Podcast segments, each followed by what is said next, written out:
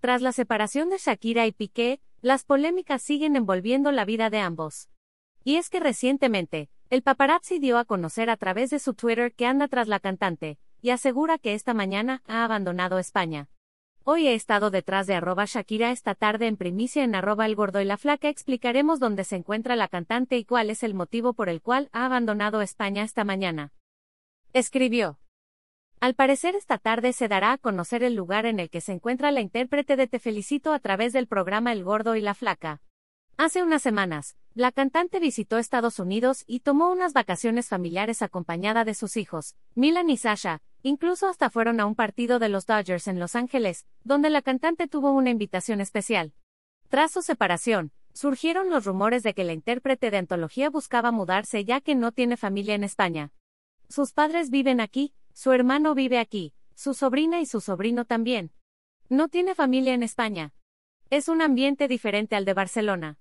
Miami es su hogar, dijo Ana Lourdes Martínez, agente inmobiliaria y amiga cercana de la familia de la colombiana.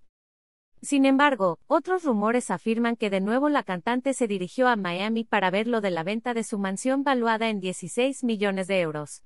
En 2018, la colombiana había puesto en venta su enorme casa ubicada en una localización privilegiada, y tenía un valor de 14 millones de euros. Sin embargo, en su momento había decidido bajarle de precio ya que no se vendía.